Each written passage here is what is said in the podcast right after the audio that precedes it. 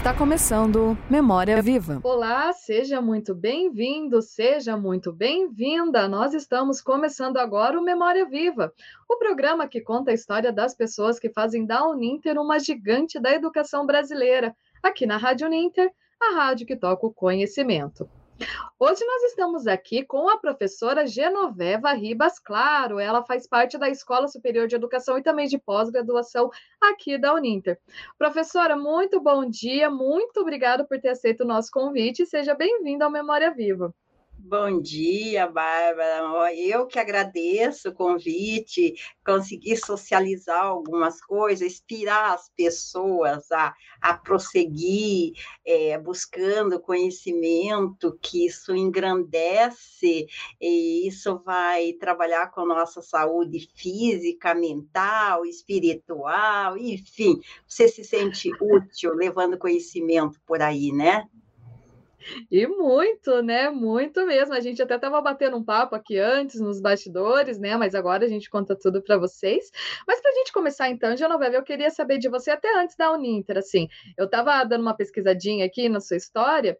Eu vi que você é psicóloga, né? Você se graduou nessa área. Eu queria saber por que, que você optou por isso? Como que a psicologia apareceu na sua vida?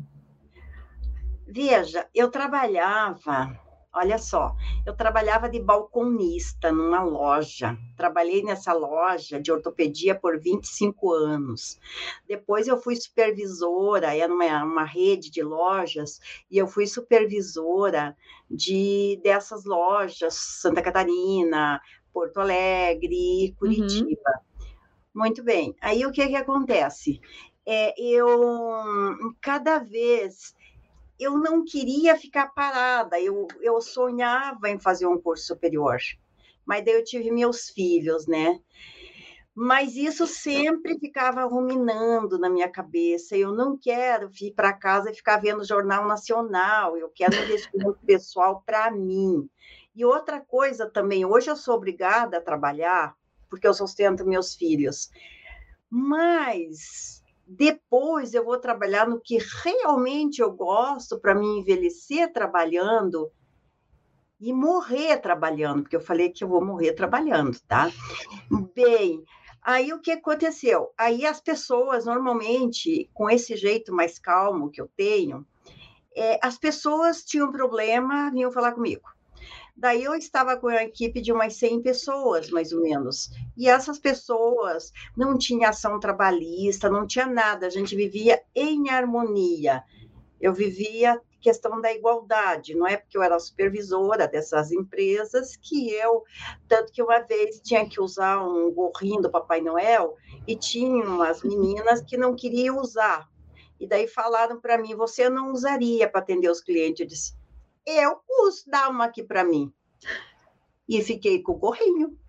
Fiquei e não tirei. Então, quer dizer, que essa questão da igualdade. Aí, então, uhum. eu disse: bom, eu vou fazer psicologia. Daí, naquele tempo, era muito difícil fazer psicologia, porque eu fiz, foi em 1989. Uhum. Era complicado. Primeiro, difícil para pagar, instituição particular.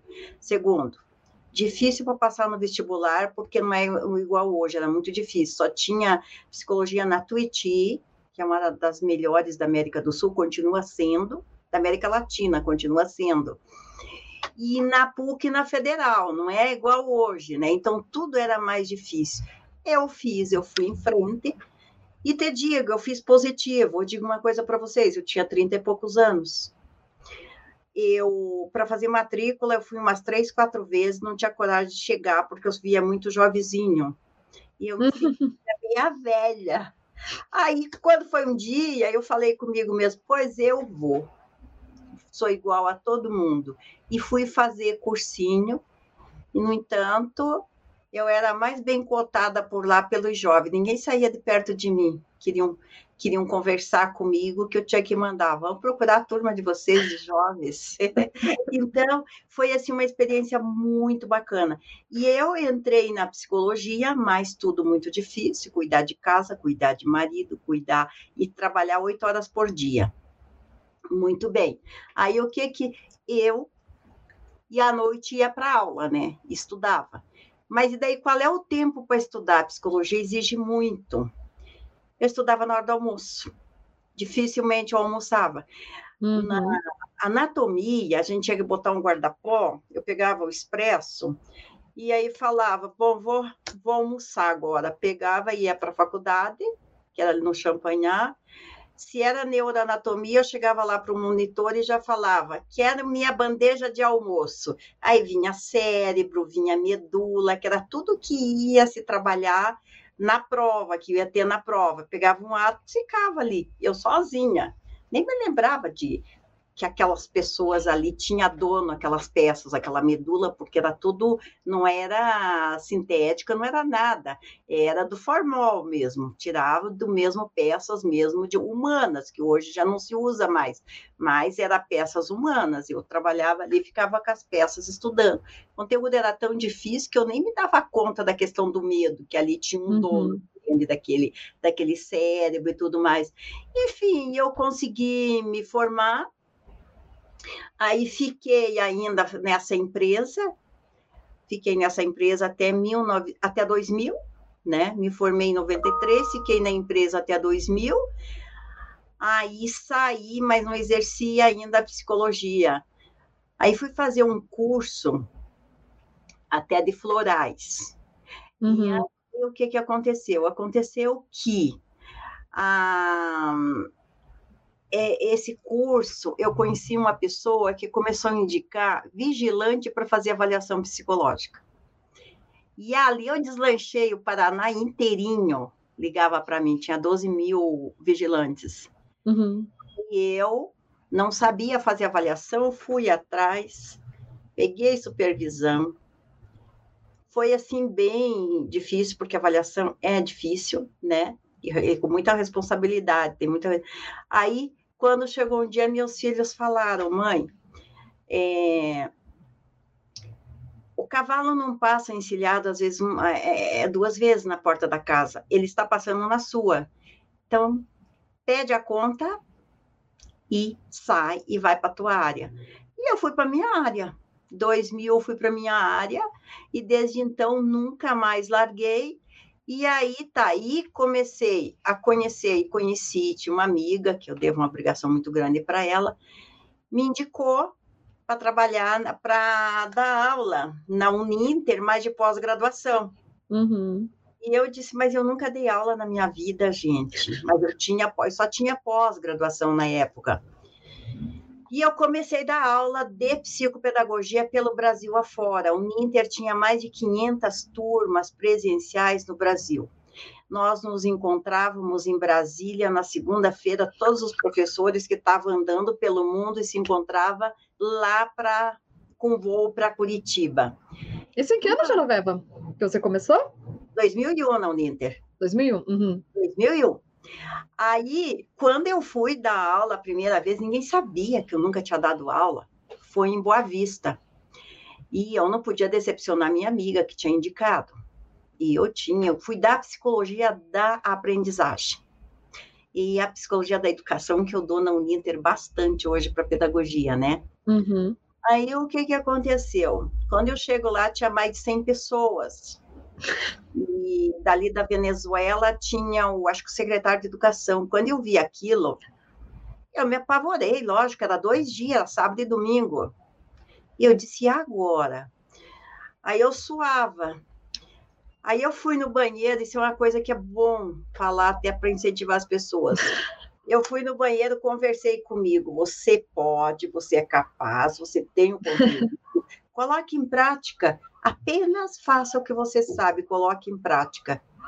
E eu voltei com outra postura, ombros, ombros para trás, e fui. Ninguém percebeu que eu nunca tinha dado aula na minha vida. Ninguém. Eles fizeram festa no domingo à noite para mim e me deram parabéns. Foi aquilo ali foi, gente, foi o melhor remédio para minha motivação de dar continuidade. Aquilo ali foi uma prova de fogo, por isso que a gente tem que se desafiar, né? Uhum. E desde então, eu dei aula direto até 2006, direto na pós-graduação, nas pós-graduação. Depois veio o IAD, daí o IAD já foi diminuindo as turmas, e hoje não tem turma presencial é, pelo Brasil afora, mas a Uninter tinha. E outra coisa também, essa minha amiga que me indicou, uhum. é, com a professora Nils, elas tinham uma, uma salinha ali na, na Tiradentes, escrevendo educação à distância, o projeto de educação à distância. Então, eu vi isso nascer. Não existia ainda que começou com a Faculdade Internacional, a Facinter. Sim. Não existia. Daí que o professor Pickler é, é, disse, pô, mas eu tenho que ter uma faculdade para certificar os, os, as pós-graduação que é terceirizado, né? Então, foi aí que ele é, montou a Facinter, que hoje virou tudo que virou a Uninter, né? E aí, depois, em 2005, eu comecei com 12 horas na, na Uninter, né? Eu corrigia relatório de estágio da psicopedagogia impresso. Mas quando começou a falava que ia ser tudo informatizado. E eu digo para vocês que eu não sabia ligar um computador nessa época. A gente trabalhava com, trans, com transparência não sabia ligar computador. Tipo, Mais uma vez, vai aprendendo sozinha, né? Mais uma vez. Então, eu tinha medo, na Uninter tinha um computador na minha mesa, eu não chegava perto dele, eu juro para vocês que eu tinha medo do computador. Então, e hoje é a minha ferramenta de trabalho, né? Mas aí entrou. Aí entrou, foi informatizado os relatórios, e eu tive que aprender. Ah, mas o que, o, que, o que, que aconteceu? Aconteceu que eu entrei no mestrado em 2000 e... Eu terminei em 2009, acho que foi 2007 eu entrei no mestrado. E daí a professora falou assim, Bom, espero que todo mundo saiba lidar com o computador, porque quem não sabe não deveria nem estar aqui. Aquilo foi traumático. foi traumático para mim. Pois aí o que, que eu fiz? Eu peguei e comprei um computador. Porque aí eu uhum. descobri que começou muito assim, muito autônoma, eu quero ser independente. Eu tinha computador em casa e tinha, que eu tenho uma clínica de psicologia e avaliação psicológica, clínica é, psicológica e atendo no consultório também, né? Aí o que que aconteceu? Aconteceu que, como o meu marido, ele, eu, eu, ele tinha muitos ciúmes do computador, então, eu sentava no computador e ficava em cima. Eu já largava. Sentava em casa da mesma forma. Eu comprei o meu. Quando eu comprei o meu, aí ninguém me segurou mais. Aí, então, nem eu sabia que se eu comprasse o meu, eu ia deslanchar. Aí eu deslanchei. E aí eu já não tive mais medo do computador da Uninter, já era era tranquilo o computador, né? Aí eu fiquei, né? Mas fiquei na questão dos relatórios de estágio. Aí entrou a nossa diretora, que você conhece, a professora Dinamara. Uhum. A professora Dinamara é muito dinâmica, é, olha, eu sou fã dela, é uma inteligência. Ele, gente, ela veste uma camisa, se ela veste não sei quantas camisas da Uninter, da educação, ela é muito competente. Aí eu só estava lá no meu cantinho corrigindo o relatório de estágio. Aí chega a professora Dinamara e diz assim, e eu dizia assim, ela dizia assim, o que, que você faz? Eu disse, olha, eu estou numa prateleira cheia de pó e adoro ficar na prateleira cheia de pó porque ninguém vai tirar o pó, é sinal que estou fazendo a coisa certa, ninguém me incomoda. Aí ela disse, nós vamos tirar esse pó. E aí, Bárbara, ela me colocou para coordenar pós-graduação. Aí daí eu tinha 20 horas, já me jogou para 40 horas. eu pensei, meu Deus, como é que eu vou atender meus pacientes? Mas tudo a gente vai se adaptando. Esse negócio de dizer que não tem hora, que faltou hora para fazer isso, para estudar. E isso é nós que fazemos, é só nos programarmos, que o próprio universo ajeita a nossa agenda universo agenda, ajeita a nossa agenda sim, né? Porque mesmo com essas 40 horas, eu consegui atender meus pacientes à noite e no sábado. Lógico, eu diminui um pouco também, porque o atendimento também ele desgasta muito a gente, né? uhum. né? Aí o que que eu fiz? Eu deixei porque antes eu deixava assim, um dia só para atender. Então eu deixava um dia só para atendimento e saía do foco da educação para me fazer um bom trabalho. Aí depois já não deu mais. Depois, no mesmo dia, eu tinha que ser psicóloga, terapeuta e tinha que ser uma educadora também, né? E aí ela me colocou nessa pós-graduação na da psicopedagogia, e eu amei, né? Porque eu gosto muito de lidar com pessoas. Eu não gosto coisas burocráticas, eu gosto de lidar com pessoas, de falar, de uhum. estar em contato com pessoas. Muito bem. Aí me colocou, no, a princípio, lógico, dá, é desafio, me dá uma dor, nossa, dava um frio na barriga, o medo, sabe? Mas isso é normal, isso é normal porque, na verdade, eu tenho um superego muito rígido. Eu estou me cobrando o tempo todo, isso é ruim, estressa muito a gente, né? Aí tá, dei conta, aí veio para me escrever o projeto da psicopedagogia à distância, a graduação. Jesus não tinha ainda no Brasil. Eu fiquei uhum. praticamente dois anos estudando, lendo artigo da Espanha para ver o que, que faltava, porque lá tinha, tem graduação, para poder escrever esse projeto. E olha, para começar, falava em PPC, você viu como a gente aprende. Sim. Eu não sabia o que era PPC que é o projeto político, o projeto do curso, né? E eu não sabia o que era isso. Imagina eu não saber o que é um PPC e ter que escrever um PPC, ter que fazer um PPC. E não é fácil, você vai construir matrizes. Aí eu fui vendo, né, de acordo com a necessidade do mercado, necessidade atual, que disciplinas que, que, ia, que ia enquadrar, que ia acontecer, é, a unidade temática, que é a unidade de aprendizagem, como é que vai se encaixar, e a professora Dinamara explicando, né, como que era, como que não era, uma disciplina tem que conversar com a outra, não na fase 1, na fase 2, na unidade temática, eu não entendia nada disso, tá? Não entendia nada. Você vê como é legal a gente crescer e saber as coisas, porque isso eu digo que é saúde mental. Isso é uhum. é saúde. E isso aí porque você a questão da cognição, a questão cognitiva está sendo forçada. Então, com, é, é, com certeza, doenças, digamos, mentais, vai ser difícil, de, de doenças da senilidade mesmo, né? Então, povo que se aposenta. Aí, muito bem. Aí eu peguei, montei, abri esse curso, montei o, projeto.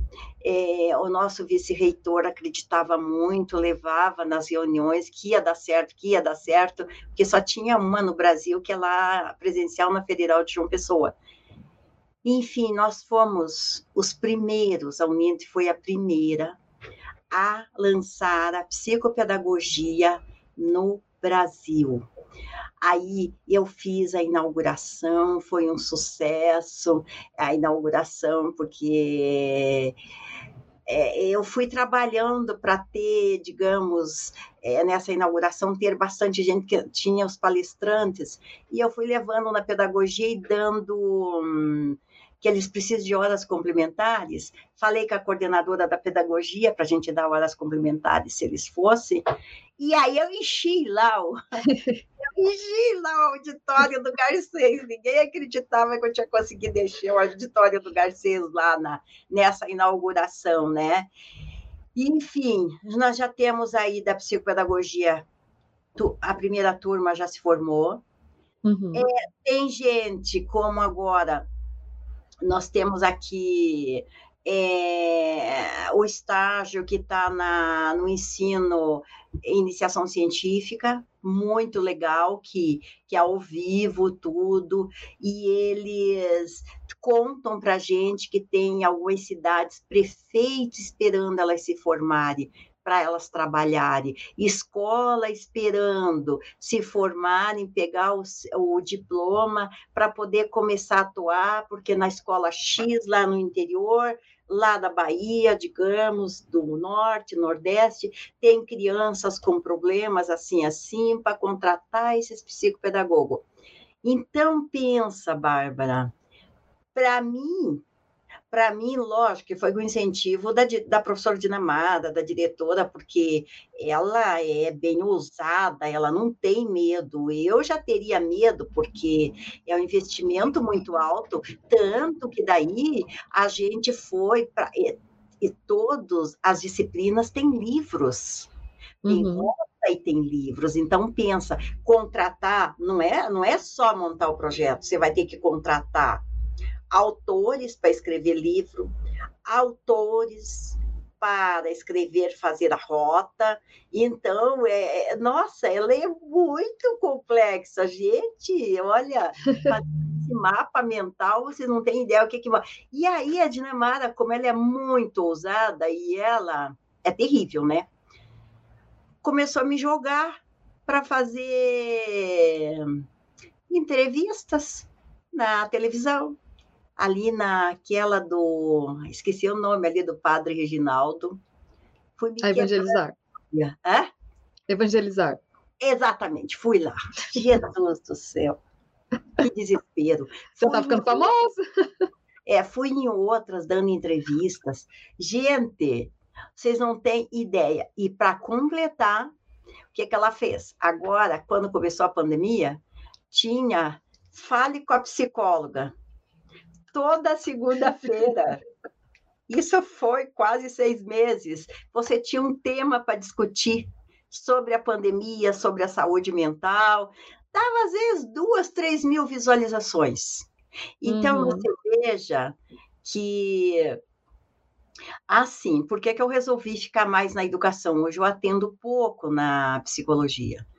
Eu resolvi ficar mais na educação porque lá no meu consultório é o micro, é eu e você. O passo que na educação é, olha a diferença que você faz no macro. Você vai fazer no macro. Então, na, na, na psicologia clínica é no sentido vertical, e na psicologia, na educação, eu vou no sentido horizontal, que é onde eu faço a diferença. Veja, uhum. eu fiz uma palestra num polo aí, a semana retrasada, sobre o setembro amarelo. E a pessoa, eu não vou falar o polo, até por uma questão ética, ligou uma pessoa para o polo que ela estava em vias de se suicidar. E graças ao que eu falei, graças à palestra que eu fiz, fez a diferença e ela ligou para agradecer muito, muito, muito e pedir para Deus abençoar sempre o nosso trabalho. Então, aí desde então, ontem eu fiz uma outra palestra aí também para uma universidade estadual, também nesse setembro amarelo, que eu nem sabia por que, que é setembro amarelo. Uhum. Você veja como a gente aprende. Aí eu tive, estudei, estudei, montei a palestra e tudo mais. E isso, Bárbara, eu acho assim, é como Freud fala, você sublima todas as dificuldades da vida no contexto trabalho, que não é trabalho. Para mim, não é trabalho, não deve existir essa palavra trabalho. Vou para o meu trabalho, vou agora ligar meu computador, vou trabalhar. É o momento que eu vou fazer uma terapia. É o momento onde eu estou trabalhando com a minha saúde mental, estou respondendo tutoria e estou respondendo tutoria para os alunos com todo carinho. Como é que você está? Ah, vou desistir. Não, pensa bem, não desista do seu sonho. Entende? Então, o que, é que está fazendo? Você está fazendo. Isso está na Bíblia, e isso chama-se caridade. Isso chama-se, e essa é a caridade, não é dar dinheiro, mas é você transmitir, você fazer a diferença. Como eu falei ontem na, na palestra, a questão do suicídio. Uma sementinha, eu estou jogando uma sementinha para vocês, alunos. E Dessa sementinha, vocês vão fazer uma imensa lavoura divulgando, divulgando e cuidando das pessoas, porque hoje nós sabemos que a cada 10 minutos no mundo se suicida uma pessoa. Então, esse trabalho tem que ser mais divulgado. Não é só setembro amarelo, tem que fazer todos os meses do ano amarelo. Concorda? Tem que ter e todo o cuidado mesmo. Essa é a minha trajetória na, na Uninter. Eu estou com, que, com 16 anos, sou apaixonada. Olha só, Uninter, eu formei minha filha na Uninter, tá? Em administração. Meu filho, meu filho hoje trabalha no departamento de fraude no Bradesco. Minha filha trabalha num laboratório chamado Norsk, que é da Dinamarca. Ela é gerente ganhando prêmio de melhor GD do Brasil. Uhum. Onde que ela estudou? Na Uninter. Então, eu digo assim, Marva, tudo que eu sou, eu devo para a Uninter. Então, é uma instituição que eu tenho, digamos assim, como um santuário para mim, porque deixa eu, além de eu ter, né, deixa a, a vontade, porque nós temos liberdade para trabalhar. Nós temos muita liberdade. A gente vê aí outras empresas pegando no pé e fazendo isso, e assédio moral e aquilo. Nós aqui, além de ter é, liberdade, nós temos respeito, nós somos valorizados. Desde o professor Pickle, por exemplo, a, a, a, a, digamos, a ideia dele, ele fez, né, que desde, para não deixar ninguém sem estudar, eu, por exemplo, fui professora de uma que servia cafezinho lá para eles, e ele não deixava ninguém ali do que era direto com eles ali os contratados da limpeza e tudo, todo mundo estudando. Então você veja, então ele não ele tá certo que ele é, é, empreendedor, mas não é a primeira, digamos, não é o primeiro plano. O primeiro plano é a pessoa humana. Na Uninter, eu vejo, é como eu vejo primeiro plano e se preocupam, agora estão se preocupando com a saúde mental das pessoas, com a Unimed, tem tempo todo, está tendo, toda semana, você sabe, né, Bárbara? Está tendo esse momento das PAT lá para trabalhar com a saúde mental dos professores, dos professores não, dos colaboradores, de todos. Todos, né? Todos nós, de todos nós. Então, eu acho ainda que a Uninter, é uma das, pelo que a gente vê outras instituições, as pessoas comentarem, eu acho hoje uma das melhores instituições para se trabalhar. Eu sou muito grata e agradeço a Deus a todo instante, sabe? Para cada vez é, iluminar mais é, a Uninter, né? Muita luz, para ter esse discernimento, de colocar essas pessoas, o humano em primeiro plano. Sempre eu vejo que nós, colaboradores, eles sempre estão muito preocupados conosco.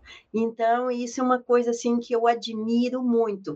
Tira, porque eu trabalhei numa empresa onde eu sofri assédio moral, então eu sei. Então, hoje eu estou no céu. Então, vamos dizer assim, eu saí do inferno e conheci o céu para fazer o meu trabalho. Então, saí do inferno e conheci o céu.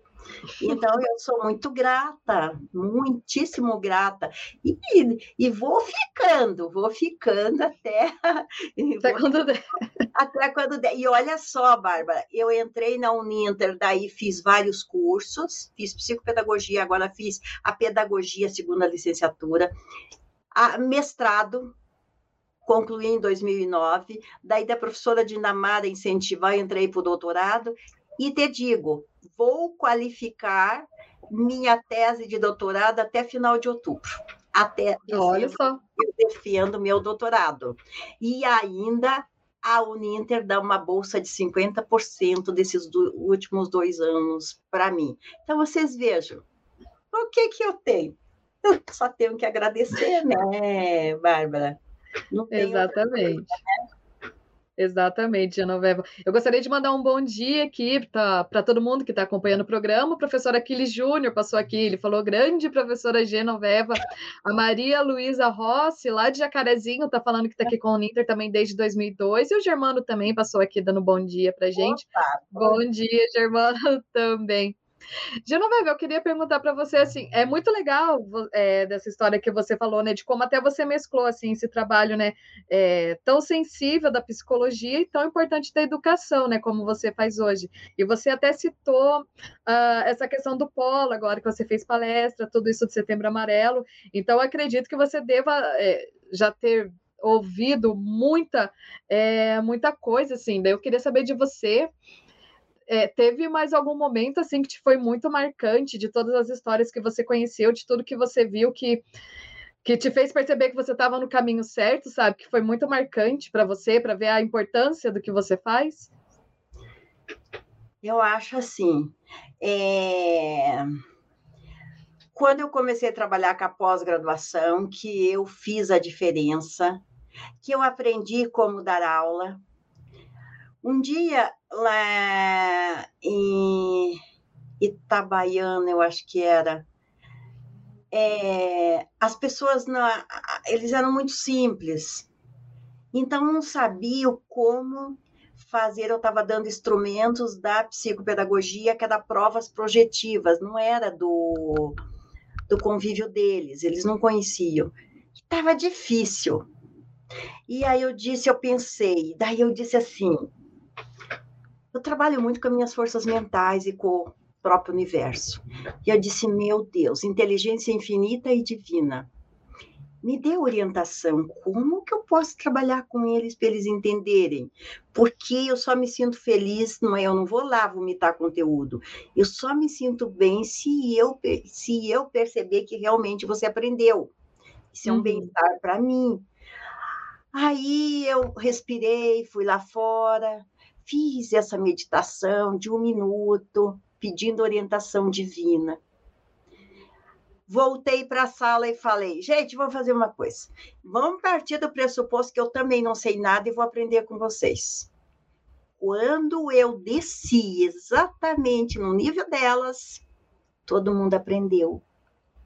E eu disse: vamos fazer assim não sei nada. Como que a gente faz essa prova projetiva do par educativo? Vamos pensar o que, que é um par educativo. E fui trabalhando nesse contexto como realmente como eu gostaria de aprender se eu não soubesse nada.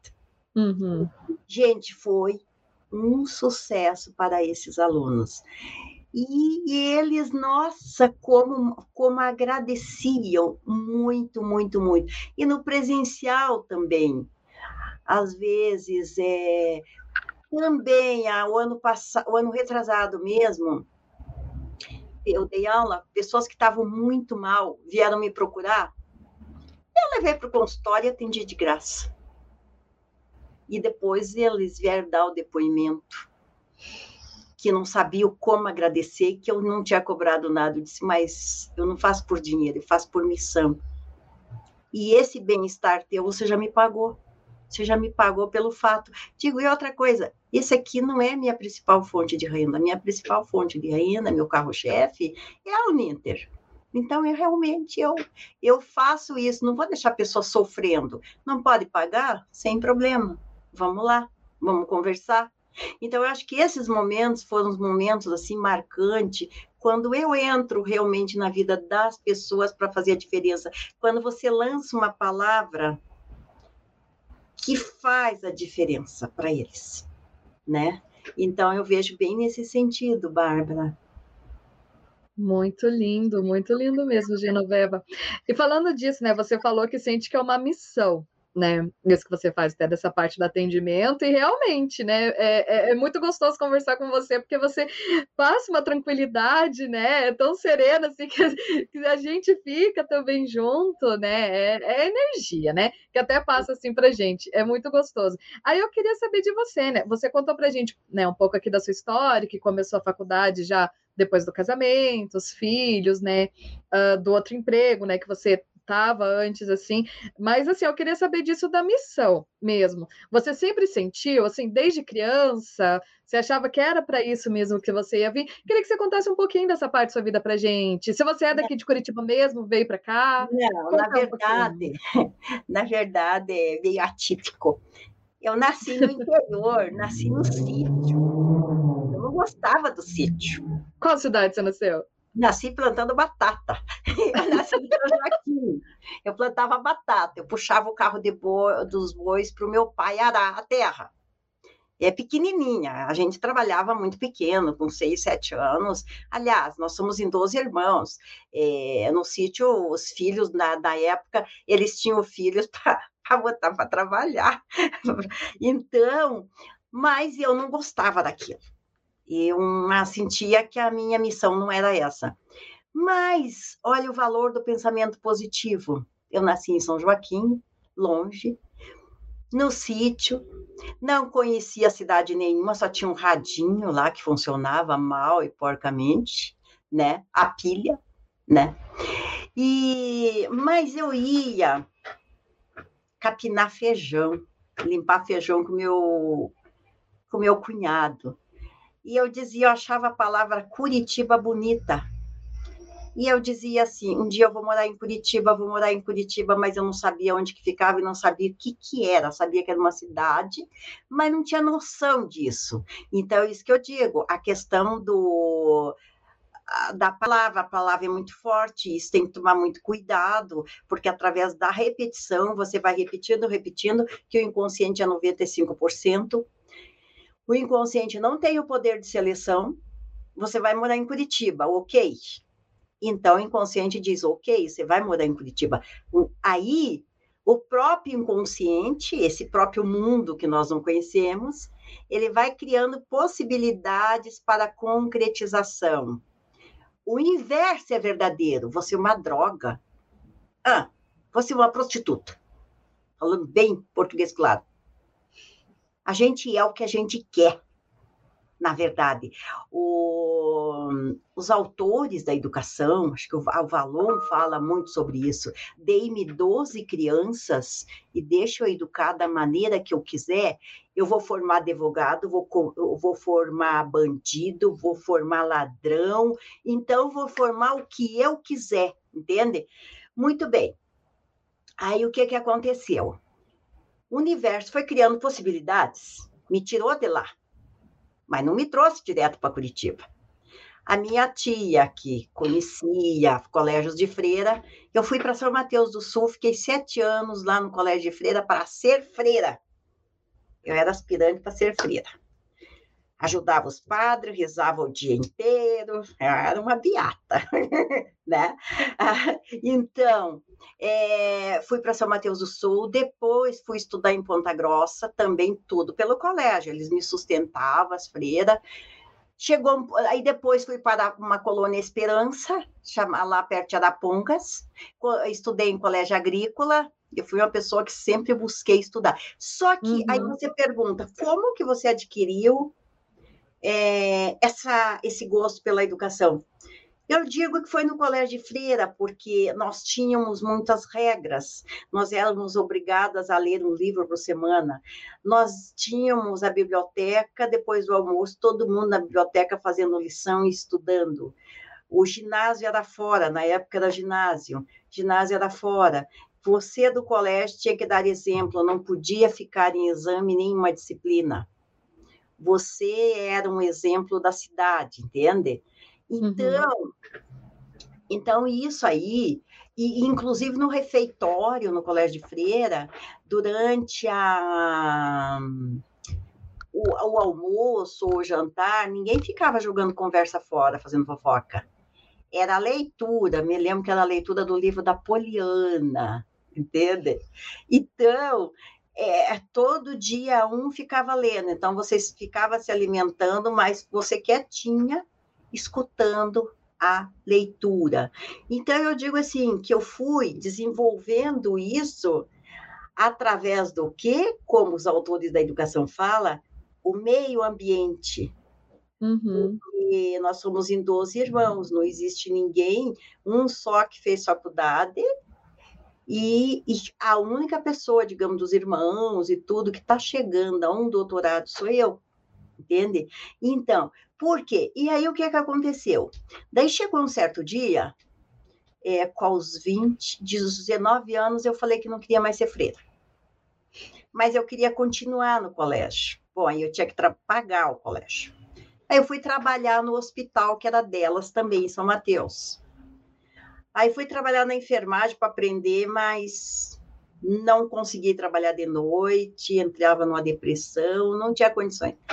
Aí fui para a cozinha. Daí trabalhei na cozinha. Sábado e domingo eu ficava sozinha, era auxiliar. Sábado e domingo eu ficava sozinha, fazia comida para todos os pacientes. Comida de com restrição, com tudo eu fazia. E aí fiquei. Aí depois Achei também que não queria mais ficar no colégio, mais em lugar nenhum de freira. Aí vim, meus irmãos vieram morar em Curitiba para trabalhar, eu vim junto.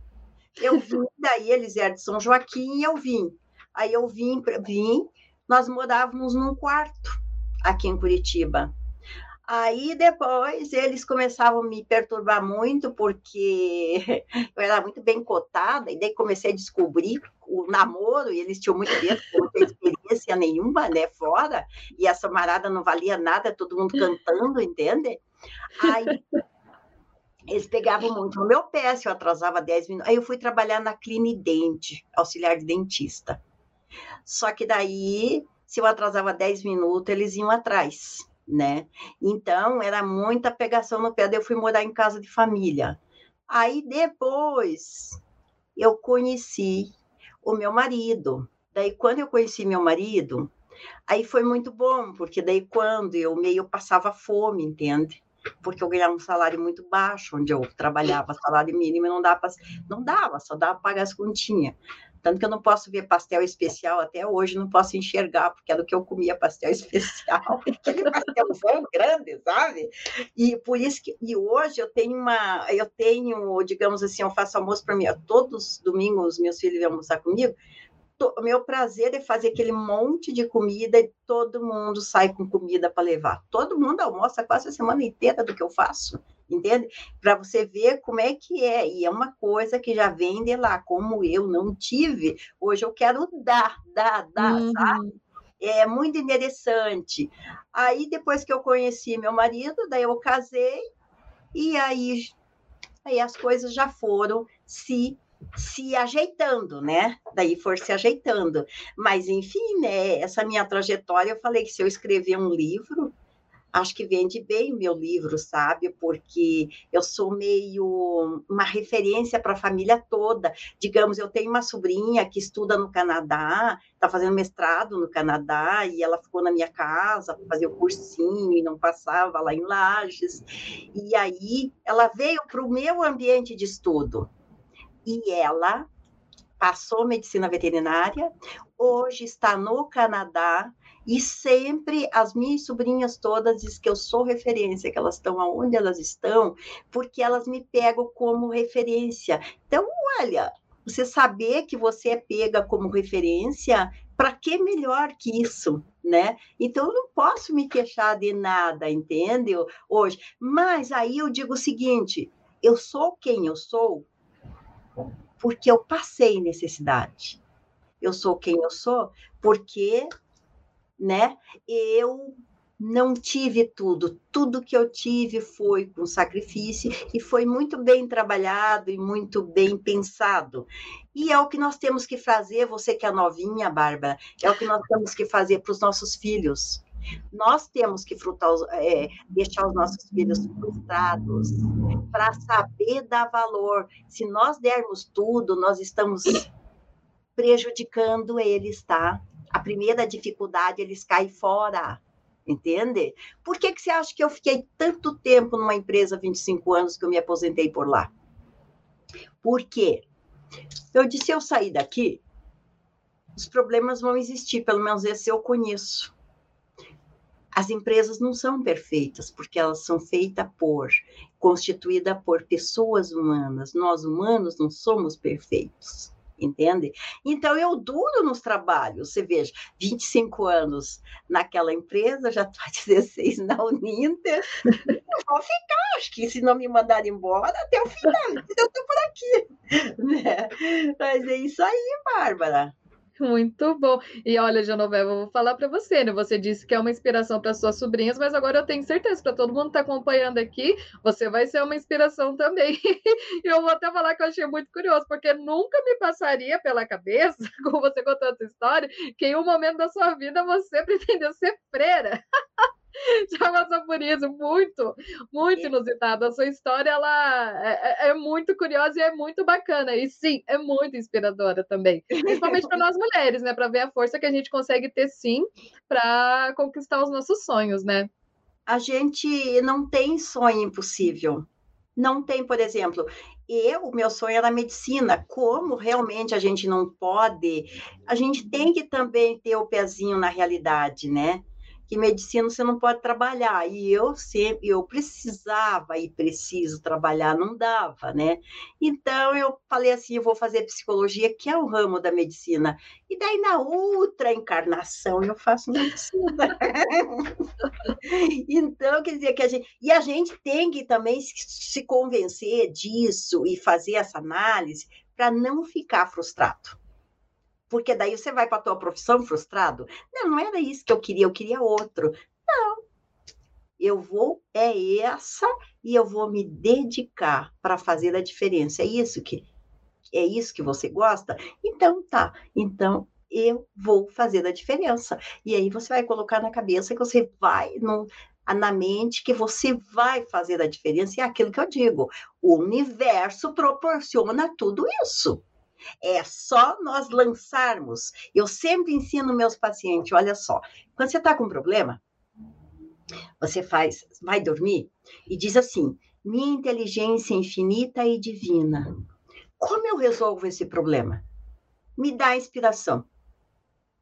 Pois olha, 95% do teu inconsciente ele sabe tudo.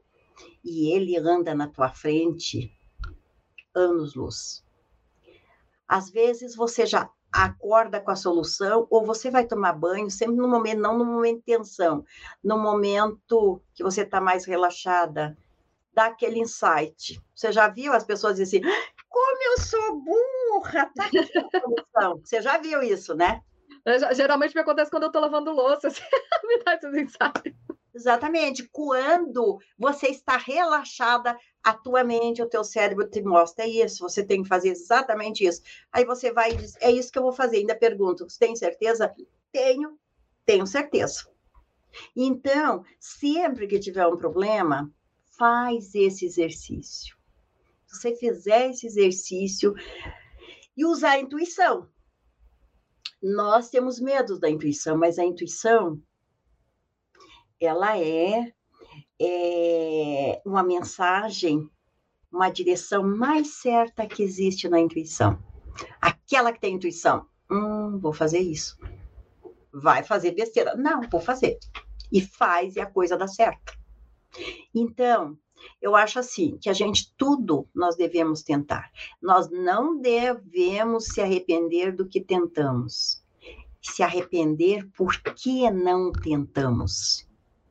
Isso sim, nós devemos nos arrepender porque não tentamos, né? Então, eu. É isso aí, Bárbara. Exatamente. Genoveva, a gente está chegando aqui nos finalmente da nossa edição de hoje. Eu tô adorando, porque eu também sou super dessa de, disso do universo, de acreditar, de jogar e pensar. Confesso que eu tô amando aqui hoje, porque eu não esperava isso. Então, tudo isso está falando, eu tô achando maravilhoso.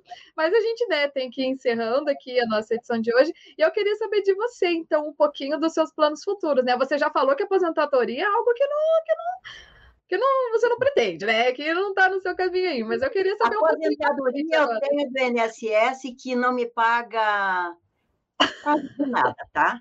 Então eu tenho que trabalhar a vida inteira, tá bom? Meus planos para o futuro. Continuar trabalhando na Uninter, continuar me qualificando, vou terminar o doutorado. Agora já vou fazer uma pós na própria Uninter de terapia cognitiva comportamental, para me dar mais ferramenta para fazer a diferença, não somente para os meus alunos, como para os meus pacientes. E vou fazer educação especial também para entender, porque eu preciso entender muitas coisas, como autismo, tem certas coisas que eu sinto que está assim na minha intuição, que tem assim, cutucando, você tem que saber mais de educação especial, você precisa saber mais para ajudar. Então, isso é uma uhum. coisa que vem essa mensagem para mim e eu vou fazer, só não entrei ainda para fazer por conta de que eu tenho que terminar esse doutorado, porque o doutorado é muito caro e eu tenho até o final do ano para concluir esse doutorado. Então, meus planos futuros é continuar estudando. Outra coisa, a minha tese de doutorado é a terceira idade na universidade aberta. Olha só que legal. Estou me divertindo com a Unespar. Toda terça-feira, das duas às três horas, eu, estou com elas todo mundo abrindo, olha só, pessoas lá, essa semana, terça agora, uma senhorinha que tem 10% de visão, estava lá, e o velhinho dela deitado aqui no ombro para me escutar. e todas trazendo, socializando, trazendo, estão lá estudando, gente. É, Lógico, universidade aberta, é uma coisa mais aberta para elas, uma fazendo tricô, e estão lá. Não, você não tem ideia, Barbo, que nós crescemos com elas. E aí eu estou fazendo, porque olha só, nós todos, eu acho que desde o dia que nós nascemos, nós já estamos ficando velhos, tá? Primeiro nós tínhamos um mês, depois dois. A gente não está indo rumo à velhice? Exatamente a velhice criança, já não sou mais criança, agora já não sou mais adolescente, agora sou adulto jovem, agora estou na meia idade e agora estou hum, na terceira idade, né? Então você veja, então se nós não morrermos, esse é o nosso caminho. Isso não adianta. Ninguém vai se livrar disso. Só que nós temos que envelhecermos com qualidade de vida. Exatamente. nós temos que envelhecermos é, com a mente onde eu vou me lembrar da minha vida, onde eu vou me lembrar dos meus filhos, dos meus netos, a minha mente tem que estar sempre lúcida, né? Porque eu tenho muito medo da questão do Alzheimer, dessa questão. Então, por isso que eu fico o tempo todo trabalhando com esse cognitivo e pedindo a Deus mesmo que nunca deixe o alemão chegar perto de mim. Entendeu? Porque é muito triste. né? Exatamente. Então, esses são meus planos. O alemão ficar bem longe de mim sempre, até meu último dia, até meu último suspiro, né? E eu estar fazendo o que eu gosto, né? Então, Muito é bem. Genoveva, olha só, gostaria de agradecer mais uma vez a sua presença aqui. Adorei o bate-papo com você. Espero que a gente possa, em breve, ter um momento presencial, tomar um cafezinho, conversar mais sobre todas as questões que você falou, porque eu adoro, adorei saber que você fala disso também. Que bom. E Bárbara. muito obrigada mais uma vez. Eu que agradeço, viu, Bárbara, de poder socializar, de poder falar um pouquinho essa trajetória. Eu fiz uma linha do tempo aqui hoje, agora com você, da minha vida bem engraçado, né? Coisas que eu não lembrava, que eu acabei lembrando para poder socializar. Muito obrigada por essa oportunidade. Sempre é bom, né, a gente levar para os outros, né? Essa história uhum. de vida, né? Exatamente. E fica aqui mais uma inspiração, né, na edição de hoje do Memória Viva. Muito obrigada a todos que acompanharam, né? Quem também vai ver essa edição depois. E na próxima quinta-feira a gente volta com mais uma história aqui no Memória Viva, na Rádio Ninter, a rádio que toca o conhecimento. Até lá.